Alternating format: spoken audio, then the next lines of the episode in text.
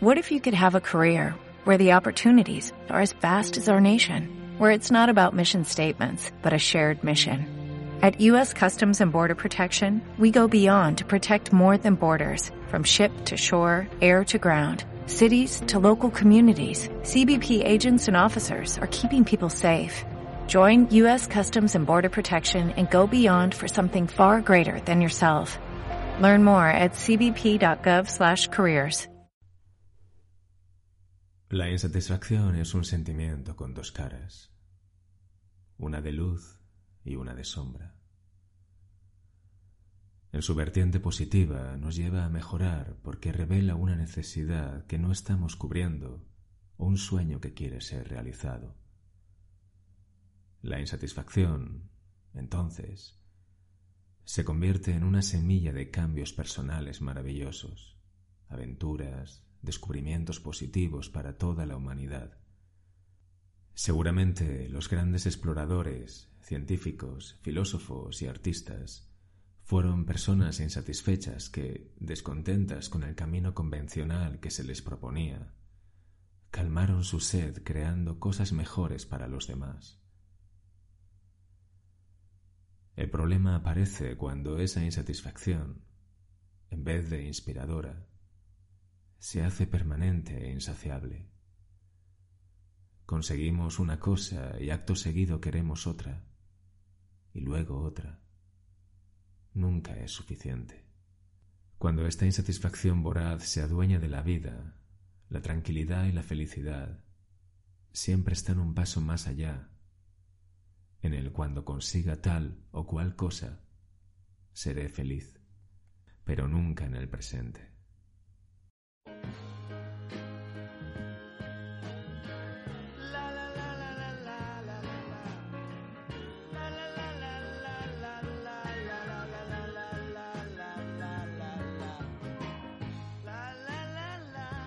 Soy Sergio Llorens y esto es Palabras Sonoras, un programa para desconectar, relajarse y centrarse en el presente, porque es lo único que tenemos.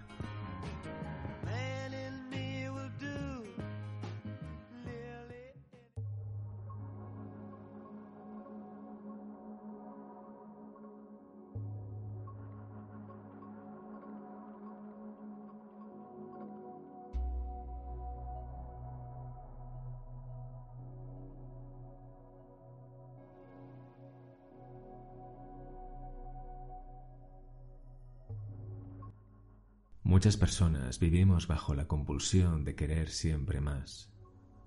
De todo, de lo que sea, salud, dinero, belleza, títulos universitarios, clientes, seguidores, prestigio social, poder, conquistas. Por otro lado, muchos mantenemos la ilusión de que logrando determinada cosa nuestra vida va a estar resuelta para siempre. Decimos, cuando encuentre un trabajo fijo, entonces seré feliz. O cuando mis hijos acaben los estudios, se casen y formen una familia, entonces podré descansar. O cuando por fin triunfe en mi carrera como actriz, me sentiré realizada. Y la verdad es que no sucede así. Cuando por fin se cumplen estos anhelos, descubrimos, al poco tiempo, que nos seguimos sintiendo insatisfechos. Y para salir de ahí nos ponemos un nuevo objetivo para el futuro y pensamos, seguro que sí, seguro que esta vez sí, que cuando consiga esto seré feliz y me sentiré orgulloso u orgullosa de mí.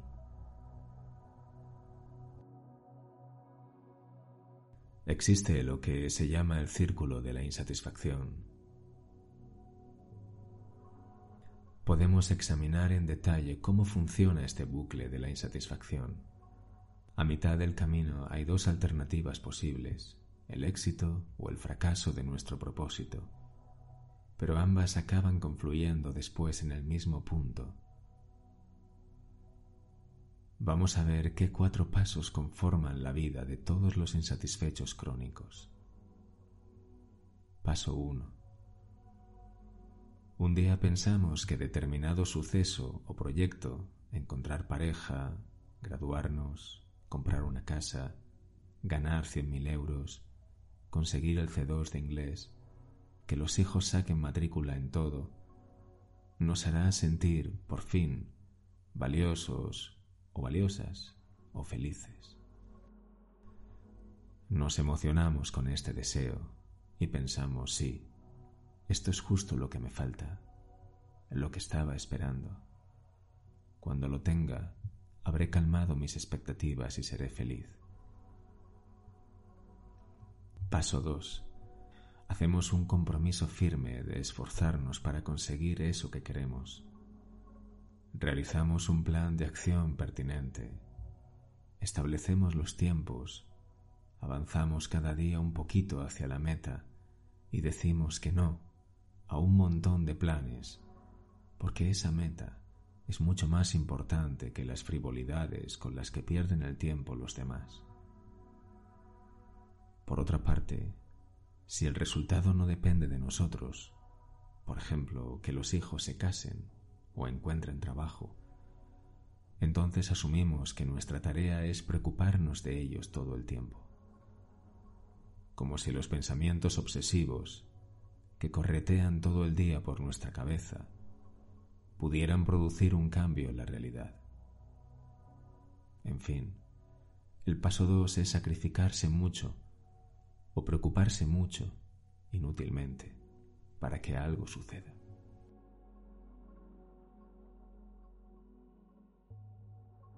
A partir de aquí pueden pasar dos cosas. A. Que consigamos que suceda lo que queremos. O B. Que no sea así y esto crea dos escenarios distintos. Paso 3. Versión A. Objetivo cumplido. Hemos conseguido lo que queríamos. Por fin apareció esa pareja soñada. Por fin pusimos fin a nuestros estudios.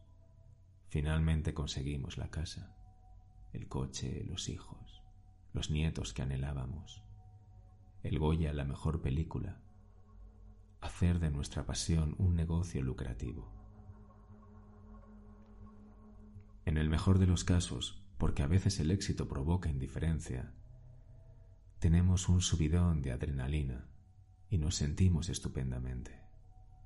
El mundo es maravilloso. Nuestro deseo se ha materializado. Somos esa persona valiosa y realizada que siempre quisimos ser. En nuestra alegría, no barajamos la hipótesis de que todo esto solo es temporal. Los éxitos vienen y van, igual que los problemas, y nadie aguanta en la cima del mundo toda la vida. Paso 3. Versión B. Fracaso. También puede suceder que a pesar del esfuerzo, tiempo e intención puestos en un proyecto, fracasemos no conseguimos nuestros objetivos, o bien un evento no sucede de la manera en que esperábamos, y todo ello nos lleva a sentirnos decepcionados, tristes e incluso culpables.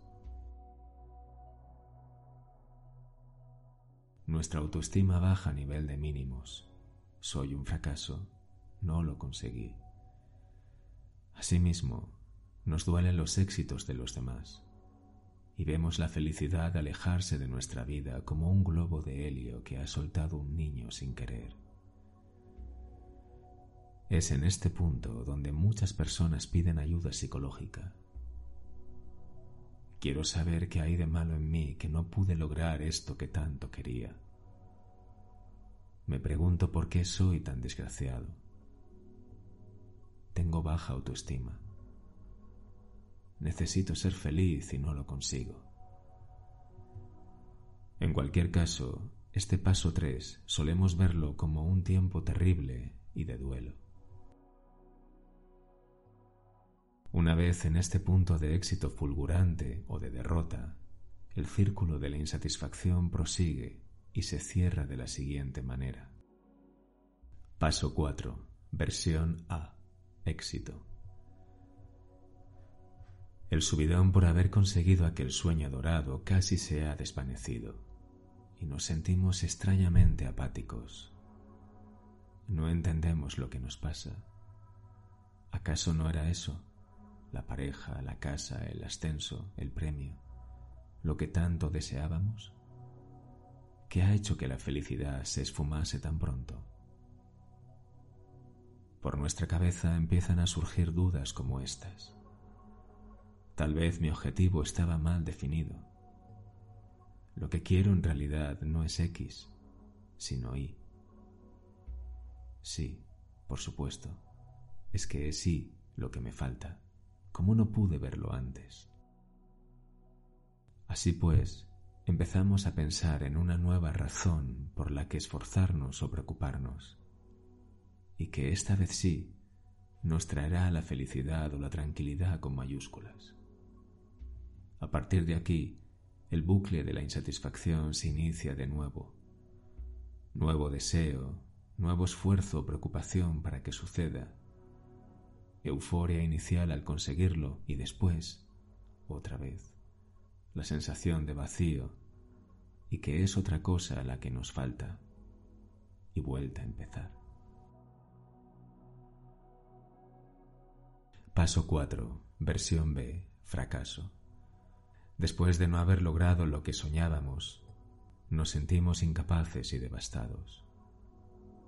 Para recomponernos de la sensación de derrota, podemos optar por proponernos de nuevo ese objetivo, pero poniendo más esfuerzo, más tiempo y más dinero esta vez. Con esta idea en mente, afilamos nuestra autoexigencia y sacamos el látigo. Creemos, pobres ilusos, que porque nos critiquemos más y nos pongamos más límites, conseguiremos más fácilmente nuestras metas. Esta vez vamos a hacer un régimen aún más estricto. Vamos a trabajar más que nunca Vamos a olvidarnos de lo demás y solo centrarnos en nuestro problema, a ver si lo resolvemos de una vez. En todos los casos, lo que nos mueve no es la ilusión por mejorar, sino el terror a fallar de nuevo. Esto hace el camino doloroso y complicado. Con frecuencia volvemos a fracasar. A nuestro inconsciente no le gusta ese maltrato y no trabaja por nosotros y podemos pasarnos una larga temporada en un bucle entre los pasos 3 y 4. Fracaso, decepción, lo intento de nuevo con más autoexigencia, nueva decepción y aún más autoexigencia.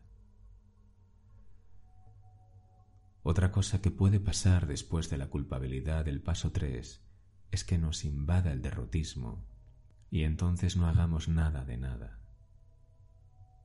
Nos dejamos llevar por una nube de apatía y negatividad y solo queremos que llegue la noche o el fin de semana para ver una serie tras otra y así escaparnos de nuestra vida.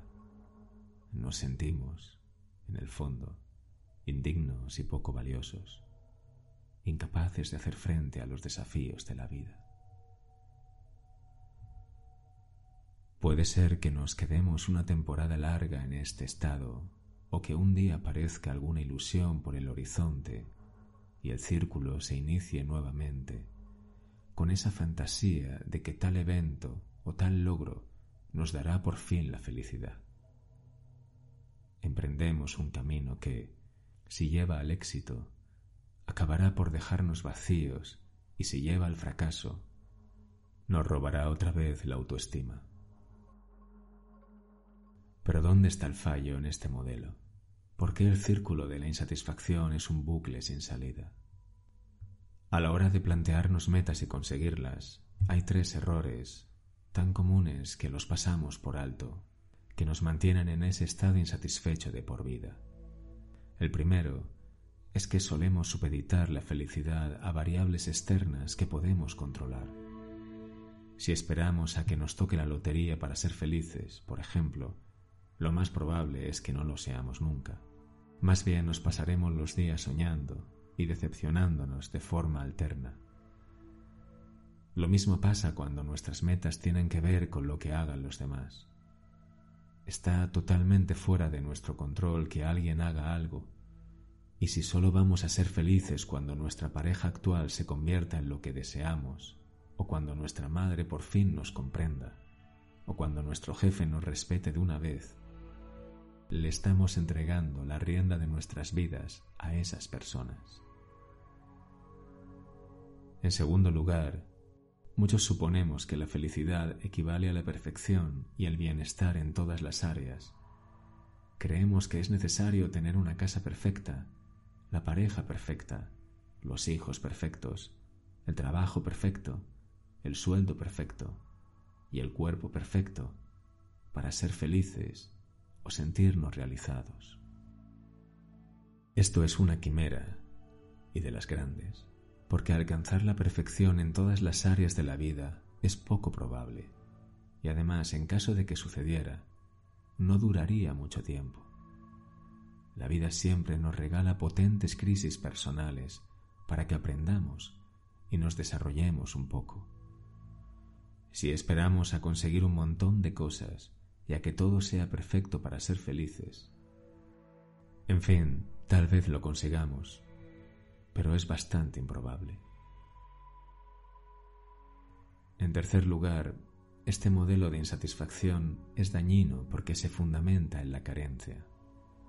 Queremos conseguir cosas o que sucedan ciertos eventos porque nos falta algo. Hay un vacío tan grande dentro de nosotros que de forma desesperada intentamos llenarlo con logros externos, algo que es imposible. Los vacíos interiores no se colman ni con sucesos externos ni con bienes materiales. La solución es bien diferente. Si llevas tiempo con angustias, con la sensación de que te falta algo, y la insatisfacción es una vieja compañera, la solución a tu problema es interior, no exterior. Esta solución pasa por hacer una revisión intensiva de tu vida, descubrir tus viejas heridas, tus miedos, tus ganas de agradar a los demás, y después elegir despegarte poco a poco de todo eso. Nunca un evento o logro externo, por deslumbrante que sea, va a tapar nuestras heridas personales. Los logros externos suman cuando el vacío interior está colmado. Si el vacío persiste, éste se traga cualquier tipo de logro, acontecimiento positivo e ilusión, como si fuera un agujero negro, y por ello siempre vamos a necesitar más y más y más. Por lo tanto, ese sentimiento de carencia, de que nos falta algo, es muy mal motivo para hacer las cosas, porque nos lleva a ese bucle. He conseguido esto, pero ahora me falta otra cosa, y de ese bucle es muy complicado salir. Entonces, ¿cuál es la solución a todo esto? Existe otra manera de encarar nuestros objetivos, una manera más saludable de desear que sucedan determinadas cosas y plantearnos propósitos es desde la ilusión y el deseo de añadir, es decir, cambiar ese pensamiento de quiero esto porque me falta algo, o si no consigo esto no me sentiré valioso o valiosa, por un sano impulso de crecimiento, de añadir nuevas cosas a nuestra vida. Es algo así como pensar, mi vida tiene cosas buenas, pero quiero que sea aún mejor. O soy una persona valiosa y competente, pero quiero trabajar estos lados de mí para ser más completo. Por otro lado, la ilusión, que sustituye a la desesperación por conseguir una meta, es el segundo antídoto contra el bucle de la insatisfacción. La ilusión implica abandonar esa dinámica típica de meternos presión para conseguir algo Cuanto más me esfuerce y me presione, mejores resultados voy a conseguir. Y así poder salir del sistema de premio-castigo. Si lo consigo me siento muy bien y me premio. Si no, me siento culpable y me castigo.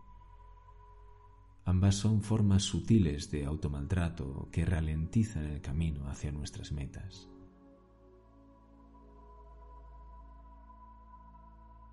La consecuencia de hacer algo con ilusión y desde el deseo de añadir, no desde la carencia, es, aparte, un proceso bonito y amable. Es un proceso en el cual no tenemos prisa. Sabemos que lo importante es transitar el camino. Es en el camino donde está el aprendizaje, el disfrute y la conexión con la vida. Más allá de que consigamos o no una meta, que, como hemos visto, nunca será suficiente. Cuando hayamos logrado una cosa siempre buscaremos la siguiente. Lo interesante es lo que nos va sucediendo todo ese tiempo.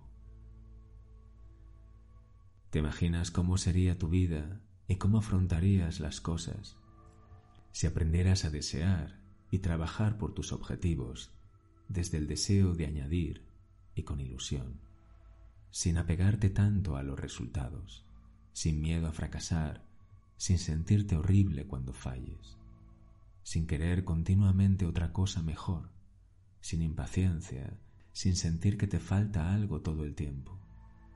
¿Te lo imaginas?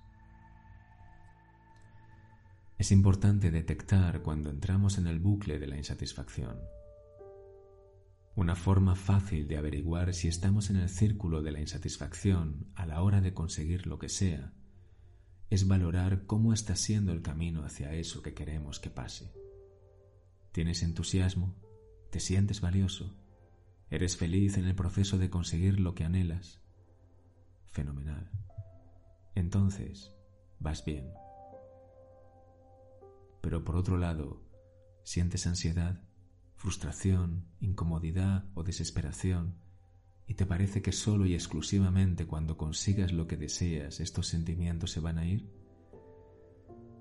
Ten cuidado. Estás en el círculo. Tienes ilusión por el futuro y avanzas sin presión, entendiendo que cualquiera que sea el punto al que llegues estará bien y habrá merecido la pena. Enhorabuena. Vas bien. Sientes terror de no conseguir lo que te has propuesto y piensas que no podrás recuperarte de esos sentimientos de derrota o de lo que opinen los demás de tu fracaso. Ten cuidado. De nuevo estás en el círculo. Te mueve un sentimiento de querer mejorar y mejorarte tú, aunque sabes que tu vida es suficiente tal y como es. Perfecto. Vas muy bien. Pero si lo que te mueve es un deseo de llenarte, de que tu vida tenga sentido de una vez, de aplacar tu vacío interior, ten cuidado, estás en el círculo. El vacío interior solo se llena con trabajo interior.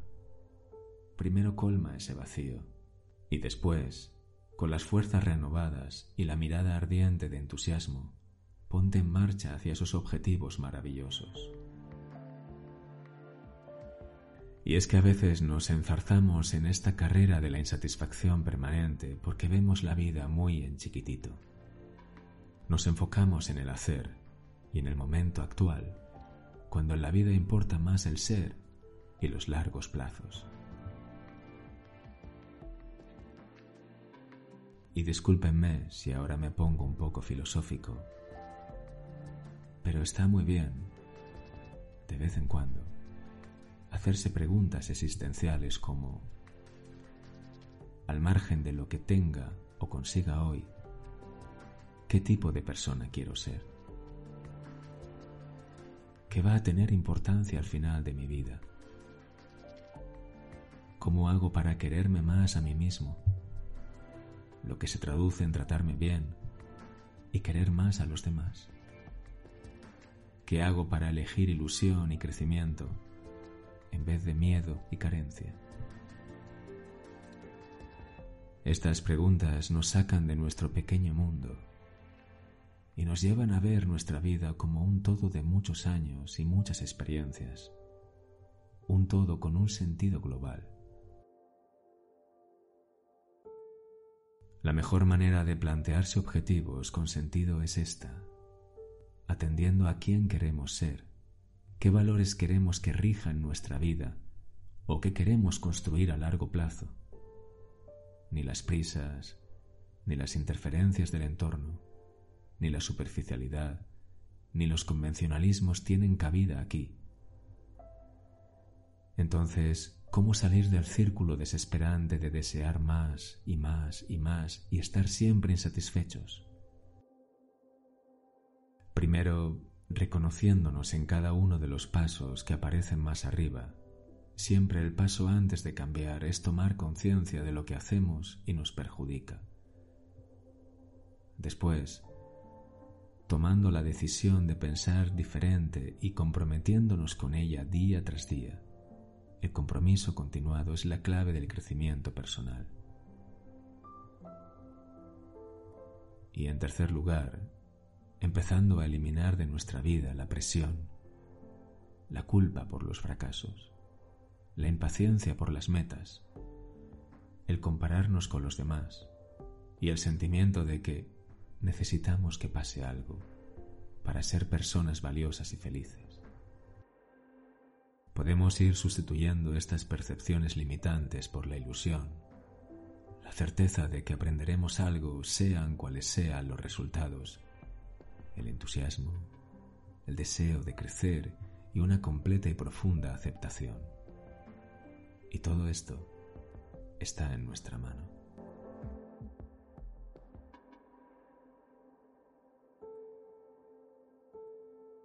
Para terminar, tengo que decir que este artículo lo he descubierto en la página web de Amparo Millán y me parece realmente extraordinario y que hace pensar. Y mucho. Y esto ha sido todo por hoy. Si os ha gustado, podéis darle al corazón o dejar un comentario. Y hasta el próximo podcast. Chao.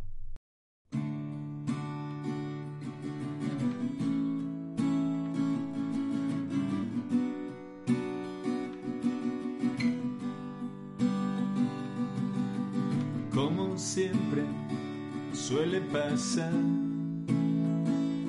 el tiempo se va y no vuelve más. Lejos de atraparlo quizá sería mejor tratar de aceptar que se va y se va y ya no volverá, ya no volverá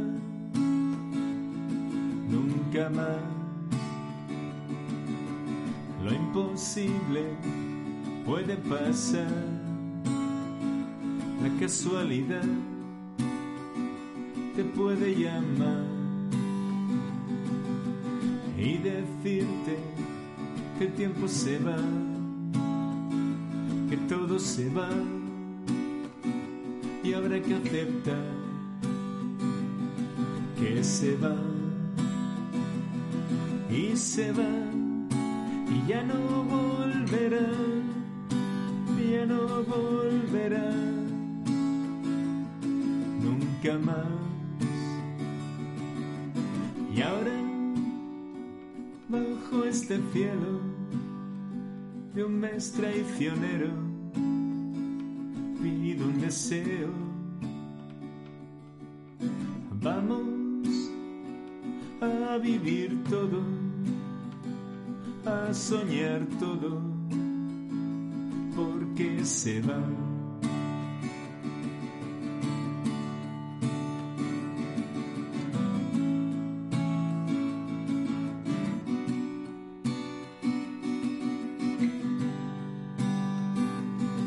Que se va y se va y ya no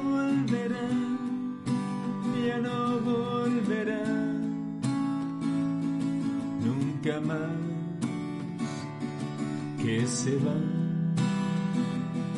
y se va y ya no volverá ya no volverá nunca más